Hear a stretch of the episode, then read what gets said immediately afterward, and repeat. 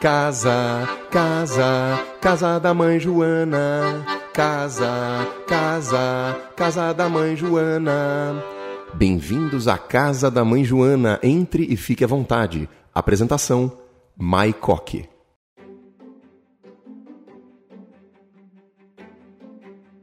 Então agora a gente vai para a parte do samba, dessa agitação da qual você é um pesquisador e entende muito bem. Jimmy, como que entrou isso na sua vida e aí, consequentemente, você tem levado para as empresas? Ah, meu avô era sócio, inclusive, né, do Paulistano, ele era organizador de, dos bailes de carnaval é, daqui da cidade de São Paulo. Então eu nasci no meio disso. Né? Eu, com 3, 4 anos, ia ver a montagem dos bailes. E me apaixonei por aquilo. Com é, adolescência, me levaram numa, numa quadra de escola de samba e eu fiquei enlouquecido, nunca mais saí.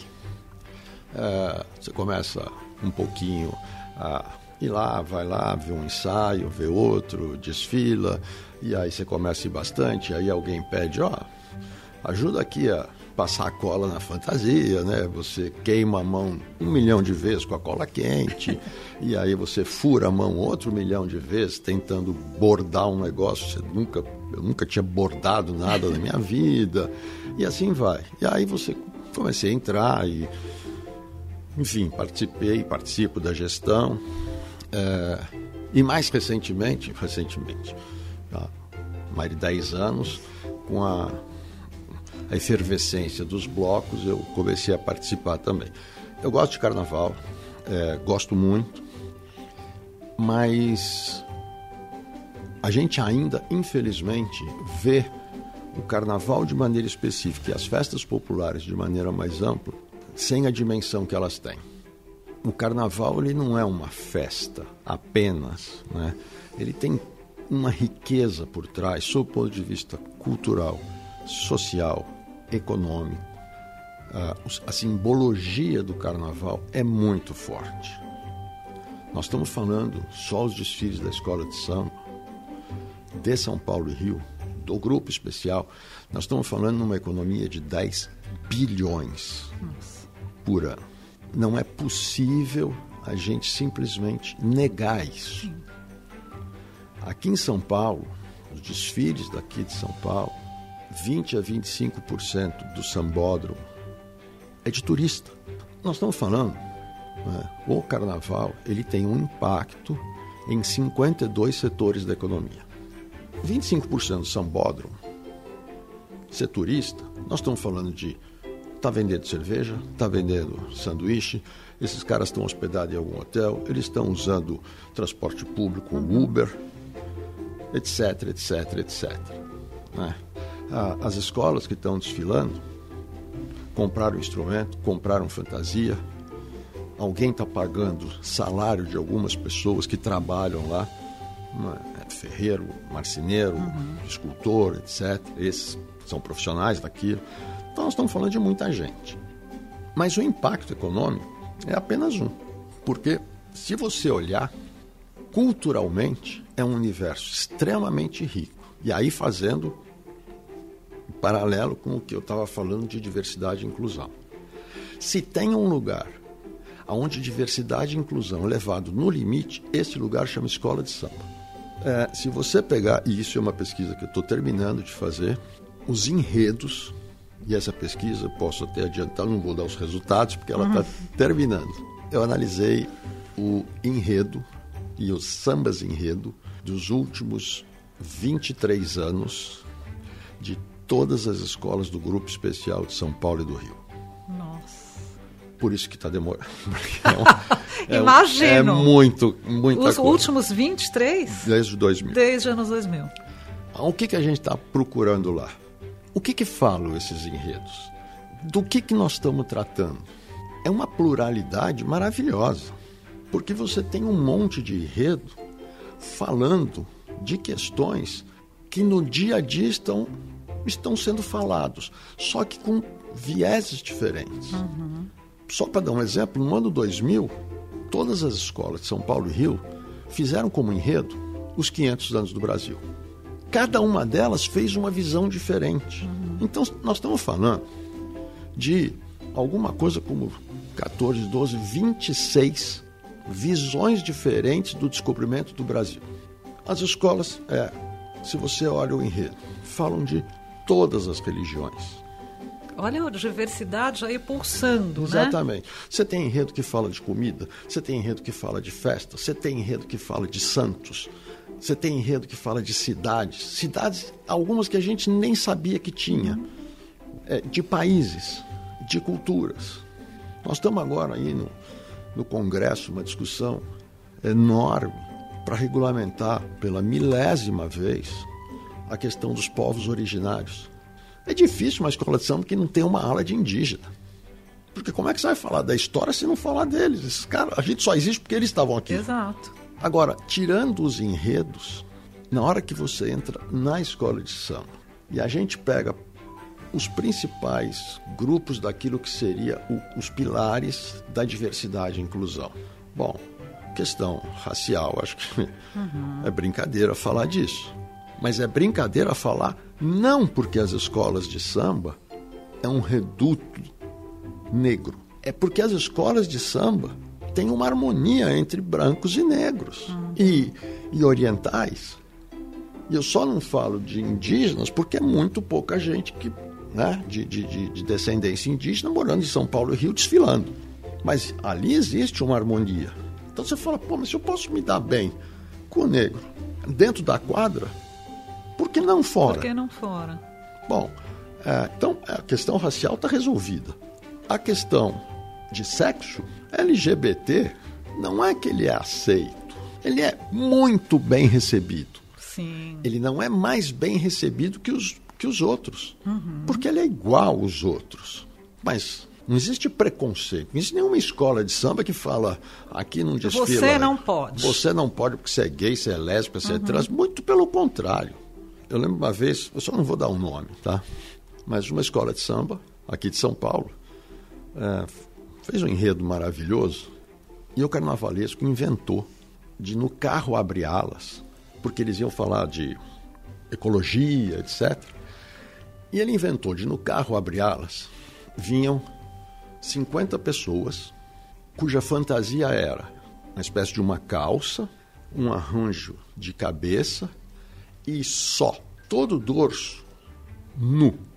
Obrigatoriamente, essas pessoas, porque tinha a ver com o enredo, tinham que ter seios siliconados. Ah, olha que interessante. Ou seja, qual era o critério? Primeiro, você vai ter que aceitar desfilar mostrando os seios. E o segundo, tem que ser siliconado. Bom, Se for natural, não. Vai em outra ala. Porque esse carro tem que representar isso. Ok. Bom, como é que nós vamos fazer a seleção? Quem quer, vem para cá. Aí vem aquele monte de gente. Bom.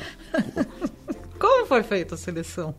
as mulheres da escola de samba, porque a gente não vai os homens ficarem sim, lá olhando. Né? Falou, bom, as mulheres, as diretoras. As... Foram analisar, analisaram. Analisaram tal, selecionaram. Resultado: das 50 pessoas, 25 eram travestis. Ah! É maravilhoso isso. É maravilhoso isso. Eu preciso de alguém com seio de silicone. A maioria vai ser travesti. Se os travestis usam, ótimo. Serão, Inclusão, serão inclusão. incluídos. É, na questão, eu, eu, eu fico até emocionado quando eu falo disso. E olha como a coisa vai evoluindo. Toda escola de samba tem uma ala chamada ala das crianças. E a ala das crianças normalmente é alguma coisa com a palavra amanhã ou futuro. Uhum. Porque elas estão pensando no amanhã que tem escolinha de percussão para quem quer tocar e escolinha de dança para quem quer dançar. Mas se eu não educar, ensinar as crianças a tocar e a dançar, quem é que vai fazer parte da bateria e dos passistas daqui 5, 10, 15 anos? São elas. Sim. E o que, que vocês fazem? Ué, a maioria das escolas tem projeto social para eles. Vem aqui para a quadra. Você vai ter aula, você vai ter assistência médica, você vai ter isso, você vai ser aqui. Sensacional. Aí você sai deste universo e tem a ala das crianças. E as crianças, ó, é criança. Toma cuidado. Né? Não fica correndo, não, fica, não. Toma cuidado que eu digo é fisicamente. Uhum. Só que do outro lado, você tem a velha guarda. A velha guarda desfila em lugar especial, nobre. E a velha guarda não conta pontos. Sabe por quê? Porque eles não precisam mais. Eles já deram pontos para o carnaval durante anos. A gente só está aqui porque vocês tiveram. Foram vocês que fizeram isso. Ou seja, estão liberados dessa super responsabilidade. Vocês estão liberados.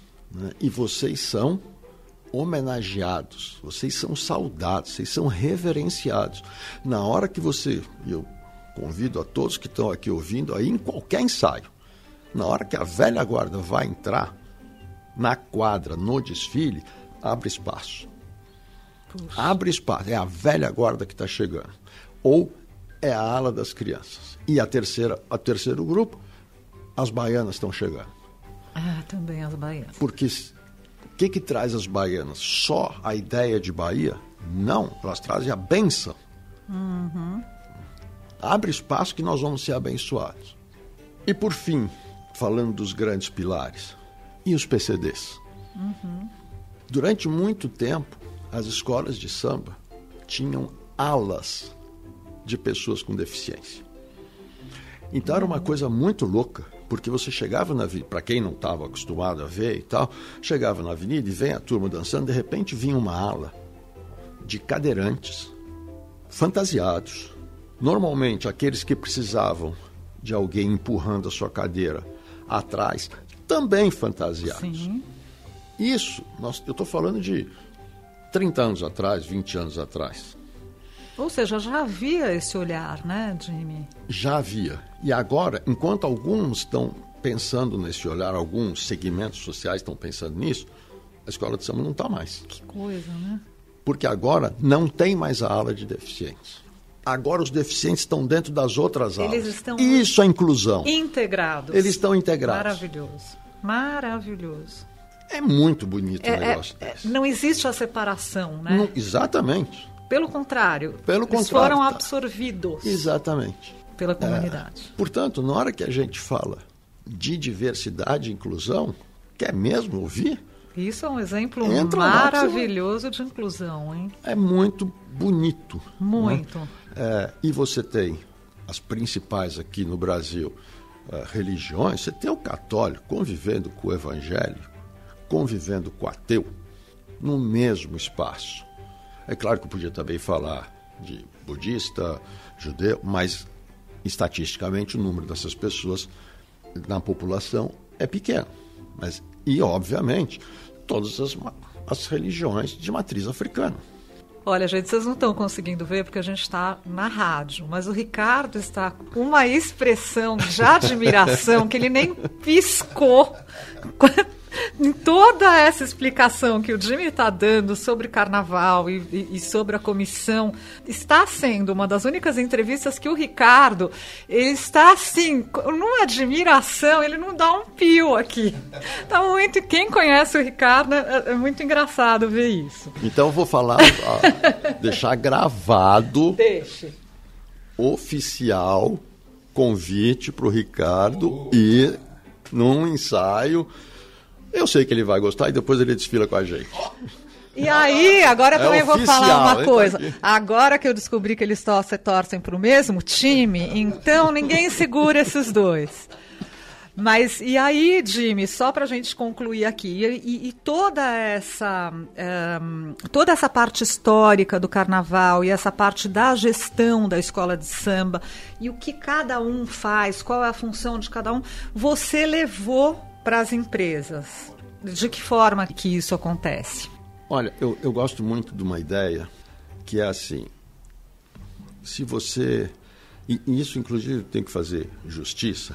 Há muito tempo atrás, o Washington Oliveto um dos maiores publicitários que a gente já teve, tinha uma agência e ele criou um evento lá que eu achava maravilhoso, é, em que ele convidava pessoas que não eram publicitários é, para falar com, a, com um, um, os funcionários dele. Né? Juntava, normalmente era sexta-feira à tarde, fecha tudo, chama alguém de fora. E esse alguém não era publicitário. O nome do evento era A Inteligência dos Outros Melhorando a Nossa. Ai, que bacana. Por quê? Traz gente de fora para falar. Porque se você chamar sempre os mesmos, você vai ter sempre o mesmo discurso. Traz gente de fora. Por que, que eu fiz esse negócio do carnaval? Porque se você olhar uma, uma escola de samba como uma organização, como é qualquer empresa, universidade, hospital, clube, uhum. a forma é mais ou menos igual. Tem um objetivo, tem pessoas, tem recursos, tem pontos positivos, negativos, etc, etc. Ora, como que uma escola de samba age? Se você olhar, boa parte daquilo que as empresas falam, que tem a ver com team building, que tem a ver com motivação, que tem a ver com busca de excelência, o universo do carnaval já te mostra isso. E mostra com muito, mas com muita uh, clareza. Por exemplo, um dos desafios. Como você lidera alguém sem hierarquia. Que desafio. E todo mundo se motiva. Olha, o ensaio começa às oito, é às oito, mas eu não estou recebendo nada. Eu sei. E o cara chega às oito. Bom, eu não posso falar para ele você não, você vai estar tá demitido. Não tem demissão. Na hora que alguém fala capricha, eu não preciso falar capricha. Na hora do desfile, você não vê nenhum diretor falando para as pessoas dê o seu melhor. Ué, por que eu estaria aqui se não fosse para isso? E é competitivo? É só ver o resultado. Sim. É 0102. É a busca da perfeição a partir de um monte de gente que não tem relação hierárquica. Cada um fazendo o seu. Bateria tem que tocar, passista tem que dançar, Comprometimento. É né? comprometimento. Né? É um comprometimento. O, o objetivo é, um, eu vim aqui dar o meu melhor porque eu estou motivado, porque eu quero aquilo. Parece um pouco exagero, mas eu gosto muito de uma, um pensamento do Mário Sérgio Cortella, em que ele, ele diz que o Brasil precisa aprender ainda um pouco com isso, e ele termina o, um, um artigo que ele escreveu dizendo assim: é, louco não é o país que para quatro dias para dançar, brincar, cantar. Louco é o país que nem pensa em fazer isso. Olha, que maravilha isso. E as empresas, é, a gente tem feito, graças a Deus, um, um, um trabalho bem legal levando isso para as empresas como forma de mostrar na prática como que isso pode ser colocado é, lá dentro. Né? Como que você pode né, é, literalmente é aquilo que se fala, né, eu pensar fora da caixa. Você tem muita riqueza. Mas olha, eu não quero ficar só falando disso, porque senão fica uma coisa, parece que voltada só para o carnaval. No carnaval, além da escola de samba, você tem os blocos. Uhum. Aqui em São Paulo, este ano, desfilaram oficialmente 730 blocos. Nossa, eu não tinha a menor ideia. É. A audiência somada desses blocos bateu a casa dos 15 milhões de pessoas. Meu Deus. Aí você sai disso e vai para as festas populares. Não sei se alguém já foi para Parintins. Não, aliás, gostaria de ir. É um, não pode não ir. Você vai ver garantido e caprichoso, azul e vermelho, disputando numa cidade perdida no Amazonas, em que quem é vermelho é vermelho, quem é azul é azul. Mas eu não estou falando da, da, fantasia. Eu estou falando de um lugar que você chega, tem um banco Bradesco, metade do banco é azul. eu estou falando da cidade que você chega, E uma das maiores marcas do mundo, chamada Coca-Cola, tem lata azul. Você está brincando? É. Nossa. É muito louco um negócio desse. Isso é que a cidade vive em função de um evento, e né? E você olhar aquilo não como uma coisa caricata, porque olha a simbologia que tem por trás disso. Se eu quero entender cultura, seja eu sou, eu sou uma empresa, se eu vou para Belém, sou uma empresa que quero trabalhar em Belém e não conhecer Sírio de Nazaré, desculpa, você está fora, porque o Sírio de Nazaré em Belém é mais importante que o Natal. Sim, exatamente. Ou seja, é olhar só aquilo que, que é a nossa bolha, que está no nosso entorno, é limitar um pouco. Ou só o que é agradável aos olhos, ou só o que é considerado normal, ou só o que é padrão. Se a gente não tem esse olhar diferente, a gente vai ficando é, sem graça. Eu acho que a vida vai ficando sem graça, eu acho que as conversas vão diminuindo, os temas vão ficando mais pobres, uhum. enfim. Eu fico contente até da gente aqui na rádio ter vários podcasts que priorizam muito diferente. Então, por exemplo, a gente tem muitas pessoas do clube que, e pessoas que não são do clube também entrevistadas, seja no podcast do vinho, da arte, na própria casa da mãe Joana. Então a gente sempre está tentando, né, aqui é, através da rádio, ampliar, diversificar, dar oportunidades a pessoas talentosas ou com conhecimentos específicos de fora do clube. Né? Então acho que é, a, a, as fronteiras elas realmente elas têm que ser expandidas. Tem. Eu queria só agora em junho nós tivemos um evento aqui e aí eu posso falar com toda tranquilidade. Eu não vi nenhum dos dois. Simplesmente porque lá, não é a minha praia, não é o meu preferido. Nós tivemos um show do Roberto Carlos. Hum. E acho que uma semana depois, um show do Alok. Pode ter coisa mais diferente do que Roberto Carlos e Alok? Não. e não é maravilhoso? Mesmo palco. Foi dois, no mesmo campo, foi dois dias depois. Dois dias depois. Se falasse assim, olha, vem, sei lá, Roberto Carlos e alguém da Jovem Guarda, ok. O Alok, outro DJ fala, ok. Não, Roberto Carlos, dois dias depois, Alok. Isso é diversidade. É diversidade, é uma diversidade maravilhosa. Maravilhosa. Quem gosta do Alok vem, quem gosta do Roberto Exato. Carlos vem, quem como eu. Você não gosta de nenhum dos dois? Não é que eu não gosto, não são meus fãs. Mas eu sei que nos próximos dias, acho que agora em agosto, vai ter samba aqui. Oba! E quem não gosta de samba? Ué, fica em casa. Bom sujeito não é. É lógico. Ai, Jimmy, estou super contente de ter recebido você aqui. Adorei é, saber um pouco mais sobre o comitê, saber um pouco mais sobre essa sua pesquisa é, primorosa sobre, sobre carnaval e, e, e, toda essa riqueza de conhecimento que deixou o Ricardo aqui sem palavras. Foi a casa da mãe Joana que eu, eu vi o bicho mais em silêncio. Décimo episódio, acho que ele está pensando em comemorar ficando quietinho, só pode ser. Mas, ó, te agradeço demais, foi muito bacana. Você está mega convidado, o comitê também, todos os integrantes. E quem, porventura, associado, queira fazer parte desse comitê, é possível? Só deixa essa informação aqui para gente. Mega possível, mega importante, mega necessário. É, quanto quanto mais gente tiver ajudando, apoiando, nem que seja, em primeiro lugar, evidentemente, participando desses eventos, né? mas mais do que isso, é, trazendo questões, trazendo casos, trazendo exemplos, é, de alguma forma. Hoje, na hora do almoço, né, apareceu uma pessoa e falando: olha, tem uma pessoa aqui que tem filhos que tem problemas, será que ele traz? Uhum. Nós vamos fazer um negócio para eles, né?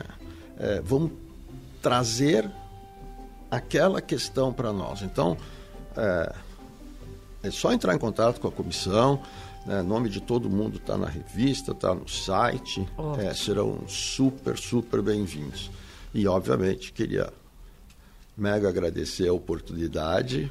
É, em meu nome, em nome principalmente da comissão, que tem, é, que está na diretoria de, de, de, do Marcelo Beleza, é, que tem dado uma liberdade para nós, e um, mais do que uma liberdade, dado um apoio, né?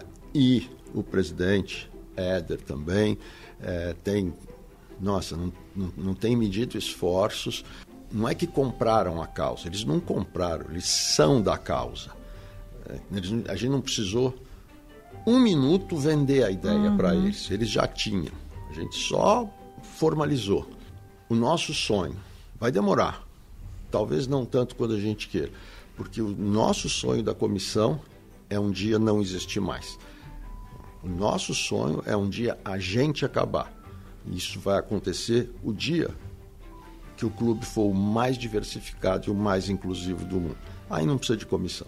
Exatamente. A necessidade de dessa absorção e dessa é, dessa ideia, né, que é uma ideia que você colocou aqui no samba, já, você já tinha é, essa inclusão nas escolas de samba há 30 anos e isso veio é, ficar mesclado de uma forma muito natural hoje em dia, quando você comentou isso, realmente, é, o, o, ponto é, quando uma comissão não é necessária, é que o objetivo foi atingido. Exatamente. E eu, como associada, fico super orgulhosa, prometo que eu vou ficar com os eventos mais no meu radar, a gente tenta fazer várias coisas hoje em dia ao mesmo tempo, não consegue, né? São muitas informações, muitos eventos e etc.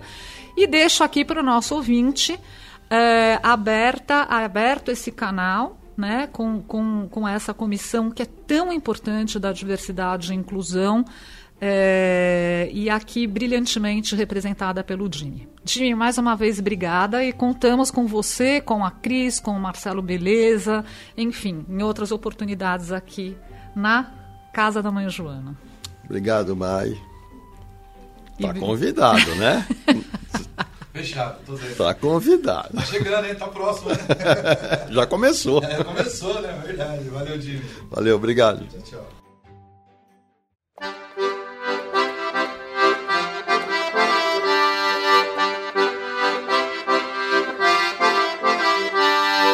Você ouviu Casa da Mãe Joana. Apresentação Mai Coque.